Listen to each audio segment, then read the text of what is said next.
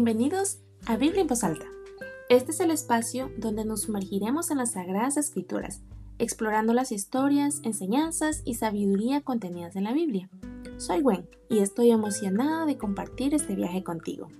A lo largo de cada episodio nos sumergiremos en pasajes clave, personajes fascinantes y lecciones intemporales que nos ofrece la palabra de Dios. Prepárate para un viaje de descubrimiento, reflexión y sobre todo inspiración. Comencemos.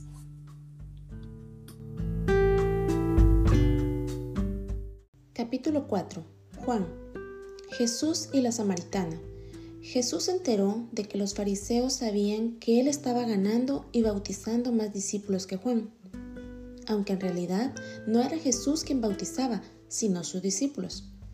Por eso se fue de Judea y volvió otra vez a Galilea, como tenía que pasar por Samaria, llegó a un pueblo samaritano llamado Sicar, cerca del terreno que Jacob había dado a su hijo José. Allí estaba el pozo de Jacob. Jesús, fatigado del camino, se sentó junto al pozo. Era cerca del mediodía. En eso, una mujer de Samaria llegó a sacar agua y Jesús le dijo, Dame un poco de agua. Sus discípulos habían ido al pueblo a comprar comida entonces, como los judíos no se relacionaban con los samaritanos, la mujer respondió, ¿Cómo se te ocurre pedirme agua si tú eres judío y yo soy samaritana? Jesús contestó, Si supieras lo que Dios puede dar y conocieras al que te está pidiendo agua, contestó Jesús, tú le habrías pedido a él y él te habría dado agua viva. La mujer dijo, Señor, ni siquiera tienes con qué sacar agua y el pozo es muy hondo. ¿De dónde, pues, vas a sacar esa agua viva? ¿Acaso eres tú superior a nuestro padre Jacob, que nos dejó este pozo, del cual bebieron él, sus hijos y su ganado? Todo el que beba de esta agua volverá a tener sed, respondió Jesús. Pero el que beba del agua que yo le daré no volverá a tener sed jamás, sino que dentro de él esa agua se convertirá en un manantial del que brotará vida eterna. Señor, dijo la mujer, dame de esa agua para que no vuelva a tener sed ni siga viniendo aquí a sacarla. Ve a llamar a tu esposo y vuelve acá, dijo Jesús. No tengo esposo, respondió ella. Jesús le dijo, Bien has dicho que no tienes esposo. Es cierto que has tenido cinco y el que ahora tienes no es tu esposo en esto has dicho la verdad. La mujer dijo, Señor, me doy cuenta de que tú eres profeta.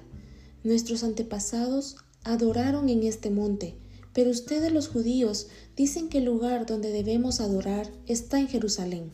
Jesús contestó, Créeme, mujer, que se acerca la hora en que ni en este monte ni en Jerusalén adorarán ustedes al Padre.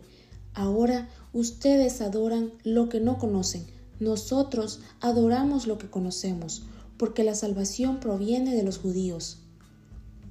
Pero se acerca la hora, y ha llegado ya, en que los verdaderos adoradores rendirán culto al Padre en espíritu y en verdad, porque así quiere el Padre, que sean los que le adoren. Dios es espíritu y quienes lo adoran deben hacerlo en espíritu y en verdad. Sé que viene el Mesías, al que llaman el Cristo, respondió la mujer. Cuando Él venga, nos explicará todas las cosas. Ese soy yo, el que habla contigo, le dijo Jesús. Los discípulos vuelven a reunirse con Jesús. En esto llegaron sus discípulos y se sorprendieron de verlo hablando con una mujer, aunque ninguno preguntó, ¿qué pretende o de qué hablas con ella? La mujer dejó su cántaro, volvió al pueblo y decía a la gente, vengan a ver a un hombre que me ha dicho todo lo que he hecho. ¿No será este el Cristo? Salieron del pueblo y fueron a ver a Jesús. Mientras tanto, sus discípulos le insistían, Rabí, come algo. Yo tengo un alimento que ustedes no conocen, respondió él. ¿Le habrán traído algo de comer? comentaban entre sí los discípulos. Mi alimento es hacer la voluntad del que me envió y terminar su obra, dijo Jesús. ¿No dicen ustedes, todavía faltan cuatro meses para la cosecha? Yo les digo, abran los ojos y miren los campos sembrados. ya la cosecha está madura. Ya mismo el segador recibe su salario y recoge el fruto para vida eterna. Ahora, tanto el sembrador como el segador se alegran juntos, porque como ciertamente dice el refrán, uno es el que siembra y el otro el que cosecha. Yo los he enviado a ustedes a cosechar lo que no les costó ningún trabajo. Otros se han fatigado trabajando y ustedes han cosechado el fruto de ese trabajo. Muchos de los samaritanos que vivían en aquel pueblo creyeron en él por el testimonio que daba la mujer. Me ha dicho todo lo que he hecho. Así que cuando los samaritanos fueron a su encuentro, le insistieron en que se quedara con ellos. Jesús permaneció allí dos días y muchos más llegaron a creer por lo que él mismo decía. Ya no creemos solo por lo que tú dijiste, decían a la mujer, Ahora lo hemos oído nosotros mismos y sabemos que verdaderamente este es el Salvador del mundo. Jesús sana al hijo de un funcionario. Después de esos dos días Jesús salió de allí rumbo a Galilea, pues como él mismo había dicho, a ningún profeta se le honra en su propia tierra. Cuando llegó a Galilea, fue bien recibido por los galileos pues estos habían visto personalmente todo lo que había hecho en Jerusalén durante la fiesta de la Pascua, ya que ellos habían estado también ahí. Y volvió otra vez Jesús a Caná de Galilea, donde había convertido el agua en vino.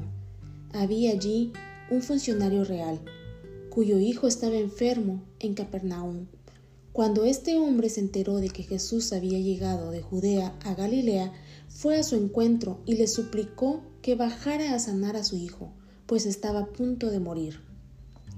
Ustedes nunca van a creer si no ven señales y prodigios, le dijo Jesús.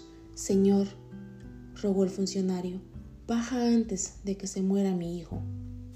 Vuelve a casa, que tu hijo vive, dijo Jesús. El hombre creyó lo que Jesús dijo y se fue. Cuando se dirigía a su casa, sus siervos salieron a su encuentro y le dieron la noticia de que su hijo estaba vivo. Cuando preguntó a qué hora había comenzado su hijo a sentirse mejor, contestaron, Ayer, a la una de la tarde, se le quitó la fiebre. Entonces el padre se dio cuenta de que precisamente a esa hora Jesús le había dicho, Tu hijo vive. Así que él y toda su familia creyeron. Esta fue la segunda señal milagrosa que Jesús hizo después de que volvió de Judea a Galilea. Padre Celestial, te agradecemos por el tiempo que hemos dedicado a sumergirnos en tu palabra. Gracias por cada mensaje, enseñanza y verdad que hemos encontrado en las Escrituras. Que estas palabras no solo resuenen en nuestros oídos, sino que también encuentren un hogar en nuestros corazones. Damos gracias por la oportunidad de explorar tu palabra juntos y te pedimos, Señor, que cada oyente sea tocado por tu gracia y verdad, que estas palabras inspiren, consuelen y despierten un deseo más profundo de conocerte. Concede a cada oyente discernimiento para aplicar estos principios en su vida diaria, que la semilla de tu palabra crezca y dé frutos en sus corazones. Te encomendamos a ti, Señor, a todos aquellos que nos escuchan que tu Espíritu Santo les guíe y les revele tu amor incondicional, que encuentren consuelo, esperanza y propósito en tu palabra. Gracias Señor por este tiempo de lectura y reflexión, que tu luz nos ilumine siempre y que podamos compartir el amor y la verdad que hemos recibido con aquellos que nos rodean. En el nombre de tu amado Hijo Jesucristo, oramos. Amén.